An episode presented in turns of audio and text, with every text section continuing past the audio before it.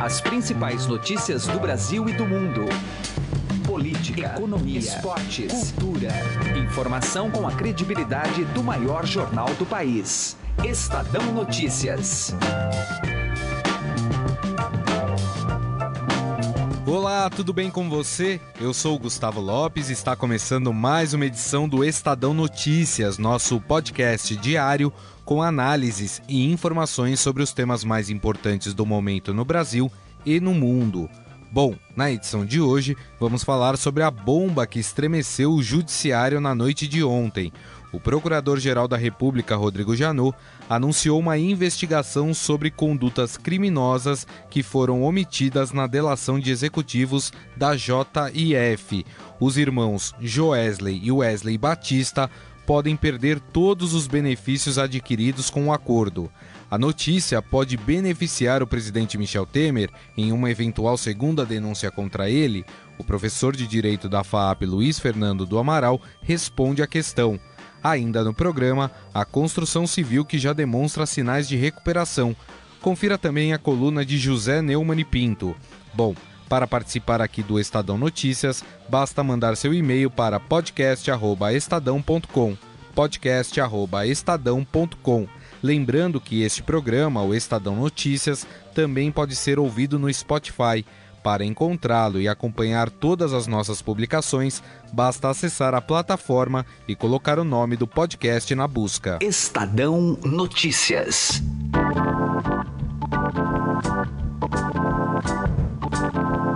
Uma bomba caiu na noite de ontem quando o Procurador-Geral da República, Rodrigo Janot, anunciou que determinou a abertura de investigação para apurar indícios de omissão de informações de práticas de crimes no acordo de delação premiada dos executivos do grupo JIF, inclusive os irmãos Batista. Em um pronunciamento, o integrante do Ministério Público informou que os investigadores obtiveram na última quinta-feira áudios com conteúdo que ele classificou de gravíssimo. Determinei hoje a abertura de investigação para apurar indícios de omissão de informações sobre práticas de crime no processo de negociação para assinatura do acordo de colaboração premiado no caso JBS. Áudios com conteúdo grave, eu diria gravíssimo, foram obtidos pelo Ministério Público Federal na semana passada, precisamente quinta-feira, às 19 horas. A análise de tal gravação revelou o diálogo entre dois colaboradores com referências indevidas à Procuradoria-Geral da República e ao Supremo Tribunal Federal. Tais áudios também contêm indícios, segundo esses dois colaboradores, de conduta em tese criminosa atribuída ao ex-procurador Marcelo Miller ao longo de três anos, Marcelo Mila foi auxiliar do gabinete do Procurador-Geral, convocado por suas qualidades técnicas. Se descumpriu a lei no exercício de suas funções, deverá pagar como isso, por isso. Não só ele, e repito, qualquer pessoa que tenha descumprido a lei deverá pagar sobre isso. Não há ninguém, ninguém que republicanamente esteja a salvo da aplicação da lei. O Ministério Público tem uma mãe, que é a Constituição e a lei. E sob esse manto atuamos, independentemente de quem tenha agido. Segundo Janot, dependendo do resultado da investigação, os benefícios oferecidos no acordo de colaboração dos irmãos Joesley e Wesley Batista poderão ser cancelados. O MPF atuou na mais absoluta boa-fé para a celebração desse acordo. Se ficar provada qualquer ilicitude, o acordo de colaboração premiado será rescindido poderá chegar até a rescisão. A eventual rescisão do acordo não invalida, repito, não invalida as provas até então oferecidas.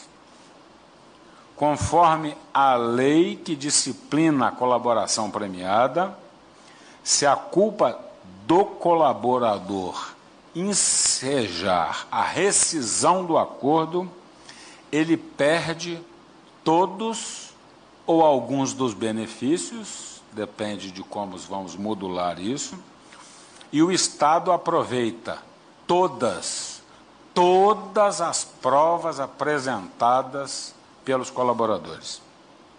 Essa é, esse é o que diz a lei e essa é a responsabilidade imposta na conduta dos colaboradores, desde o momento em que fazem a colaboração até o momento da conclusão dos processos penais. No, ao final do processo penal, será apurada a eficácia da colaboração e, as, e aí sim serão confirmadas ou não as premiações. Mas antes disso, a violação das cláusulas do acordo pode ensejar sim na rescisão do acordo em prejuízo dos colaboradores, jamais em prejuízo da, da, da acusação. E para falar sobre essa bomba que está na linha, o professor de Direito da FAAP, Luiz Fernando do Amaral. Tudo bem, professor? Tudo bem, Gustavo. Um prazer falar com os ouvintes mais uma vez. Professor, bom, o procurador deixou claro que, investigado essa omissão de informações, o acordo pode ser cancelado, mas que isso não inviabilizaria as informações já passadas por eles e que essas informações não seriam retiradas das acusações, das denúncias. Como é que funciona a partir de agora, professor? Olha, Gustavo, esse, essa notícia mais recente, ela só vem demonstrar aquilo que muitos que militam na área jurídica já desconfiavam. Quer dizer, é, a Procuradoria-Geral da República se precipitou Primeiro se precipitou pela natureza do acordo que fez, um acordo que a gente nunca viu em termos de benefício. Benefício é um benefício exagerado, claramente exagerado. Para além disso, nós temos aí duas questões. A primeira, uma constatação por parte do próprio procurador-geral de que haveria então aí indícios de crimes que não foram é, narrados pelos delatores. E mais do que isso, recentemente o ministro Faquim até concedeu uma dilação é, em relação ao prazo que teriam para apresentar indícios da narrativa que deram os irmãos Batista, então ligados à JF, nessas mesmas delações. O que isso apresenta, a meu ver, Gustavo, é primeiro essa precipitação da Procuradoria-Geral da República, que inegavelmente enfraquece todo aquele posicionamento com caráter bastante político, inclusive, que Rodrigo Janot levou adiante na mídia e no próprio processo. Por outro lado, e nisso Janot tem razão, todos os fatos que foram narrados pelos delatores não são afastados ou simplesmente ignorados a partir do instante em que se constata uma omissão né, ou então até uma inverdade em parte daquilo que foi narrado. Esses fatos poderão ser aproveitados. O que ocorre é que a partir da constatação dessa diferença entre a versão fornecida e o que realmente existe, os delatores podem sofrer com perda de benefícios, não é? seja na sua totalidade, seja em parte daquele acordo que havia sido feito. Ele também trouxe aí a informação, né, professor, de que o ex-procurador da República, o Marcelo Miller, também tem a relatos nas gravações de uma conduta criminosa por parte dele. O fato de um ex-procurador da República que depois foi para a defesa uh, da JBS, enfim, foi trabalhar como defensor da JBS, isso enfraquece ainda mais a Procuradoria-Geral da República? É, isso já era bastante estranho não é? especialmente da perspectiva desse procurador que atuou desse modo. Quer dizer, é, ainda que não tivesse nenhum óbice jurídico, eticamente, a conduta, eu não tenho dúvida de que é reprovável. Por outro lado, nós precisamos ver o seguinte: é, o Ministério, a, a Procuradoria Geral acabou trabalhando com este é, procurador na qualidade de defensor dos irmãos Batista. Algo, então, que a própria Procuradoria já conhecia. Me parece que aí, é, de alguma maneira, todos esses fatos, esse conjunto de, de indícios, acabam levando ou demonstrando de maneira ainda mais clara uma precipitação e uma atividade, ou pelo menos uma ânsia, é, num caráter político, de parte do comportamento que teve o procurador Rodrigo Janot. Em relação à delação premiada, esse fato que aconteceu em relação aos irmãos Batista, isso dá força àqueles que são contra ou que criticam a delação premiada no país? Olha, eu entendo o seguinte, tenho falado isso com bastante frequência, inclusive para alunos, que o Instituto da Delação Premiada ou da Colaboração Premiada, ele tem sido aplicado com, com maior é, constância nesses últimos tempos. Então, é inegável que é um instituto que precisa de alguma regulamentação. É, não me parece que isso enfraquece a colaboração premiada como tal, mas me parece que isso demonstra claramente que ela precisa de uma regulamentação mais é, detalhada. É, até porque a maneira como isso tem se dado, e especialmente os benefícios que têm sido oferecidos, mesmo com meros, é, com uma mera narrativa de parte dos delatores, me parece que há aí um, um, ponto bastante delicado, porque o Estado está oferecendo, não é, por parte do Ministério Público, um acordo, o Judiciário está homologando esse acordo e muitas vezes aquilo que se tem, embora seja uma narrativa do delator, deveria ter no mínimo indícios, não é, que pudessem aí sim levar a uma efetiva investigação. Etc. Hoje o que nós notamos é que existe uma mera uh, uh, afirmação de parte desses delatores, muitas vezes sem maior compromisso. Quer dizer, é evidente que os delatores podem perder eventuais benefícios que obtiverem com essa colaboração premiada. Mas me parece que os órgãos que firmam esses acordos é, devem tomar maior cuidado na hora de fazerem esse tipo de negociação. E, e a gente está aí na iminência, professor, de uma segunda denúncia enviada pelo procurador-geral Rodrigo Janot é, em relação ao presidente Michel Temer. Esse fato, ele pode enfraquecer uma segunda denúncia? É, me parece assim, é, a primeira denúncia nós já vimos que ela veio com uma certa fragilidade. É? é evidente que, de uma perspectiva leiga, muitos acreditam que existiam elementos mais que suficientes para o recebimento dessa denúncia. No entanto, para aqueles que avaliam de maneira jurídica, e é esse o julgamento que deve ser feito, a apreciação que deve ser feita, me parece que desde lá já havia essa fragilidade. Uma segunda denúncia, se tiver indícios com o mesmo peso, peso quase irrisório daquilo que foi apresentado na primeira denúncia, eu não tenho dúvida é, de que essa denúncia não terá melhor destino, isto é, não será admitida a, ou autorizada a abertura pela Câmara Federal. Agora, o que precisa ser visto é o seguinte: pode ser que uma segunda denúncia não tenha apenas como subsídio esses elementos eh, tratados na delação dos irmãos da JIF. E aí nós precisamos avaliar quais são os fatos que vão estar de fato elencados nessa segunda denúncia. Se forem ligados a tudo isso que nós estamos tratando, eu imagino, se tivesse aí que fazer uma avaliação, que esses fatos de fato estarão bastante fragilizados. Nós conversamos aqui no Estadão com o professor de Direito da FAAP, Luiz Fernando do Amaral. Professor, mais uma vez, muito obrigado pela sua atenção. Eu agradeço, Gustavo, e mando mais uma vez um abraço a todos os ouvintes. Direto ao assunto, com José Neumann e Pinto.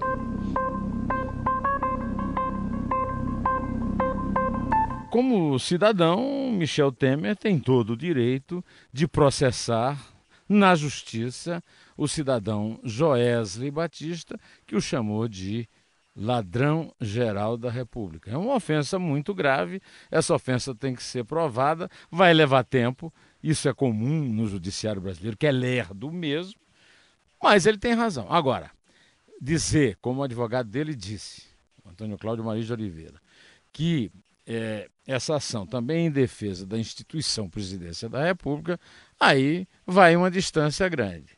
A presidência da República foi sim avacalhada, mas avacalhada pelo próprio Temer. O próprio Temer é que soltou uma nota oficial chamando o Joesley Batista de grampeador geral da República. A resposta veio no mesmo tom. Só que nós vamos convir que ladrão é muito mais forte do que grampeador. Né? O crime de grampear não é tão forte quanto o crime de furtar. Na verdade, o Temer é que está expondo a presidência ao vexame de ter de conviver com esse tipo de faroeste caboclo, de tiroteio no OK Corral, de baixíssimo nível, de muito mau cheiro, misturando a instituição com um bandido é, como o Joesley Batista, que ele vive desqualificando e esquece que essa desqualificação também o desqualifica, uma vez que o Joesley Batista nada fez de tão digno na sua vida empresarial que merecesse atenção especial do presidente da República, recebendo em casa, na garagem, na calada da noite e com o direito de ainda usar um nome que nunca lhe pertenceu. Então, as coisas precisam ser colocadas no seu devido lugar. É o que eu estou tentando fazer aqui. José Neumann e Pinto, direto ao assunto. Estadão Notícias. Economia. Apesar da queda de 2% da construção civil no PIB do segundo trimestre em relação ao anterior, o setor já vê sinais de recuperação Acompanhe a análise do presidente do Secov São Paulo, o Sindicato da Habitação, Flávio Amari, que conversou com Heisen Abac. Amari, a situação da construção civil foi retratada no PIB como preocupante, porque até puxou para baixo o desempenho da, do setor industrial.